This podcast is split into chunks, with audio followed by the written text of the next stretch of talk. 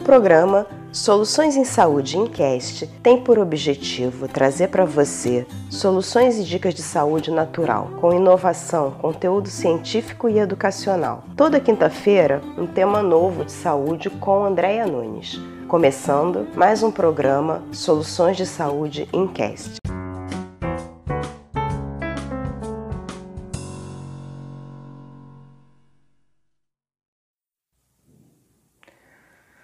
Olá! Para aqueles que não me conhecem, sou Andréia Nunes, gerontóloga ortomolecular, especialista em nutrigenômica e epigenética. Hoje vou falar como controlar o estresse crônico. Escolhi esse tema porque muitos dos meus pacientes que atendo chegam com queixas de sintomas do estresse crônico, como ansiedade, fadiga, perda de memória, irritabilidade, perda da libido, ganho de peso entre outros sintomas. Bem, se você se identificou com esses sintomas, fique atento, porque você pode estar vivendo estresse crônico e ainda não sabe disso. O estresse, ele faz parte da nossa defesa natural como espécie. Sem ele, morreríamos muito rápido. O nível de estresse nos ajuda na adaptação e na evolução. Mas quando o estresse se torna ruim, como você pode determinar se seu nível de estresse está bom ou ruim, se já entrou em estado de estresse crônico? Existem fases para se classificar como está sua condição fisiológica de estresse. Em 1965, Ciele definiu três fases do estresse: a fase de alerta, a fase de resistência e a fase de exaustão. Ele baseou seu estudo feito com ratos. Através do estudo, ele observou que o organismo de ratos reagia a estímulos apresentados como alterações no timo, nas suprarrenais, nas áreas gastrointestinais. Se ele se referia então a uma tríade que representaria, segundo ele, a expressão corporal de uma mobilização total de forças de defesa. No entanto, esse estudo com ratos é, não servia tão fortemente para colocação com o ser humano. E no ano de 2000, o conceito foi revisto pela psicóloga Marilda Elipe, que definiu um modelo quadrifásico para o estresse crônico. Esse modelo é que foi utilizado para o ser humano e até hoje é classificado. Vamos então entender cada uma das fases do estresse crônico. A primeira delas é a fase de alerta. Aqui, o estresse é normal, é um estresse de sobrevivência. Ocorre quando um fator estressor acontece levando alterações no corpo, como taquicardia, suor nas mãos, estado de alerta, aumento da pressão arterial, as glândulas adrenais liberam cortisol, adrenalina, noradrenalina. O corpo se prepara para lutar, fugir ou paralisar. Passada essa situação estressante no corpo, ele volta ao seu estado de normalidade. Esse é o estresse normal do dia a dia, um estresse que faz parte da espécie para a sobrevivência. Todas as espécies têm a fase de alerta. Na fase de resistência, a sensação física e emocional do estresse permanece por mais tempo, normalmente não passa de uma hora. O organismo tenta voltar ao estado de normalidade, mas tem dificuldade. Nesse momento, você experimenta sintomas como cansaço, mal-estar generalizado, tontura, perda de memória, formigamento nos pés e nas mãos irritabilidade e frustração. As glândulas adrenais passam a produzir hormônios por mais tempo, o que gera uma sobrecarga bioquímica no próprio corpo. A terceira fase é a fase de quase exaustão. Aqui o indivíduo não se adapta mais ao agente estressor. Ele apresenta intensa fadiga.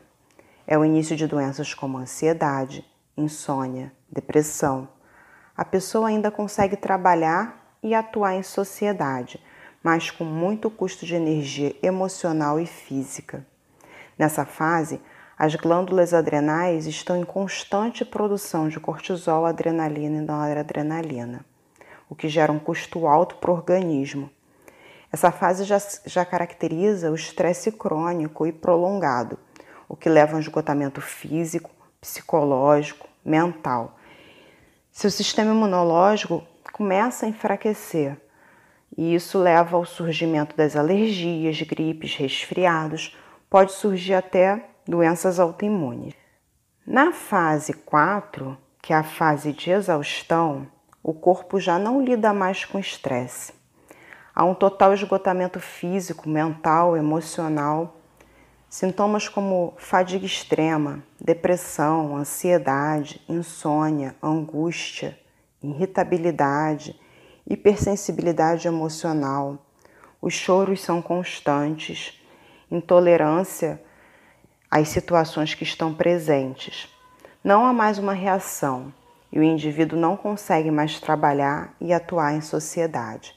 É um estado de esgotamento total, onde a pessoa para e não consegue mais reagir.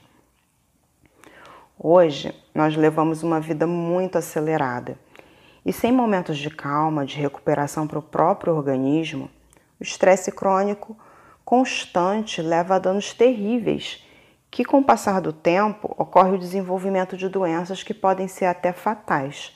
Vejamos alguns danos para a saúde causados pelo estresse crônico que marcam o nosso organismo. Um deles é memória fraca e dano cognitivo. O estresse crônico tem efeito devastador na memória, no foco, na atenção, no processo de aprendizado.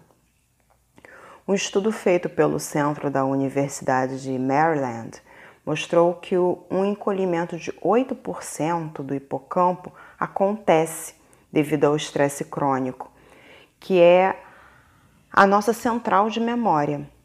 Em pessoas com transtorno de estresse pós-traumático, isso se mostrou bem presente.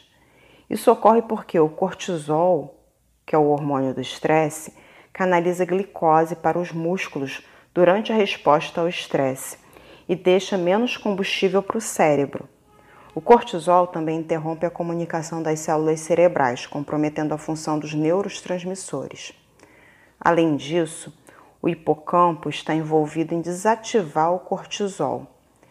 À medida que é danificado pelo estresse crônico, esse mecanismo de interromper a via de cortisol é, é prejudicado e as adrenais passam a produzir cortisol constantemente. Outra questão que é muito afetada durante os processos de estresse crônico são a incidência de aumento de doenças cardíacas e os derrames, que são os AVCs.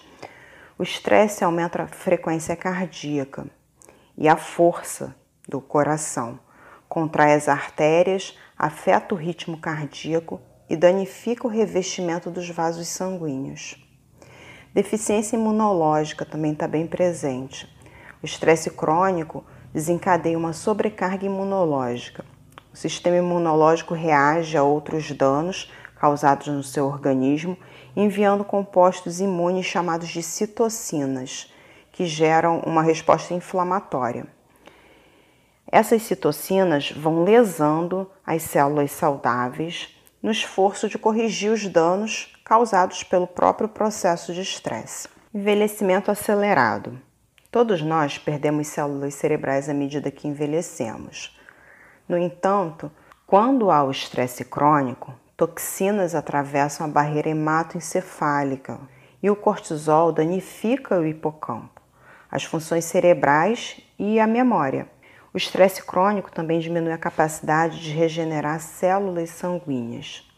Estudos mostram que um ano de estresse crônico, o organismo envelhece sete anos. Outra questão também é o ganho de peso. O cortisol ele contribui para o acúmulo de gordura inflamatória, principalmente na região da barriga, e piora os desejos alimentares por gordura, sal, açúcar, o que pode levar à obesidade, diabetes e doenças cardíacas. Agora, se você está vivendo em estresse crônico, é importante não se deixar vencer. Estudos mostram que técnicas de gerenciamento de estresse são capazes de torná-lo mais resistente a eventos estressantes e se recuperar em relação à sua saúde de forma geral e sair desse estado. Uma forte característica da evolução do estresse comum para o estresse crônico está nas sensações de desamparo e descontrole. O abalo emocional leva à disfunção orgânica do sistema neurológico autonômico. E quando essa parte do sistema autonômico desregula, é muito difícil voltar ao normal. Estudos mostram que a meditação por coerência cardíaca tem forte impacto na regulação do sistema nervoso autonômico. Esse tipo de meditação equilibra o nervo vago, o sistema simpático e o sistema parasimpático, através de um ritmo dado ao batimento cardíaco. Esse ritmo gera uma onda eletromagnética que chega ao cérebro regulando o hipocampo, a nossa central de memória. Quando ele está em equilíbrio, é dada uma mensagem às glândulas adrenais que não precisam mais produzir cortisol, adrenalina, não existe mais perigo iminente. Tá tudo bem. Então, naquele momento, o organismo se restabelece. Então, vamos aprender como controlar o estresse crônico? Aqui eu vou deixar como fazer a meditação por coerência cardíaca. Primeira situação, você tem que encontrar um local na sua casa que seja confortável, que seja calmo, tranquilo e que não tenha barulho, não tenha gente chamando, telefone tocando, não tenha celular ligado te chamando atenção. É um momento seu, é um momento de integração com você mesmo. Então você vai primeiro se sentar numa cadeira ou poltrona de forma confortável. Não deite, porque as ondas cerebrais emitidas durante a coerência cardíaca pode fazer você dormir, não é para dormir, é para relaxar, certo? Coloca uma música suave, música de meditação ou uma música mais tranquila que traga um processo já de calma para você. Então, sentado confortavelmente, você vai começar a perceber a sua respiração e deixar todos os outros pensamentos de fora, só focar no seu processo de respiração. Então você vai começar a perceber o ar entrando pelo seu nariz e seu pulmão enchendo de ar e saindo também pelo nariz. É importante fazer o exercício utilizando sempre o nariz, não é a boca. Então o ar entra pelo nariz e sai pelo nariz. Coloque a sua mão sobre a sua barriga e perceba esse momento da sua respiração. O ar entrando, a barriga encolhendo, o ar saindo e a barriga estufando. Agora vamos dar ritmo a isso. Primeiro você vai inspirar o ar de forma bem lenta, bem suave, e ao final dessa inspiração você vai segurar o ar um pouquinho, coisa assim de 3 segundos. Então vamos lá. Vai inspirar o ar, segurar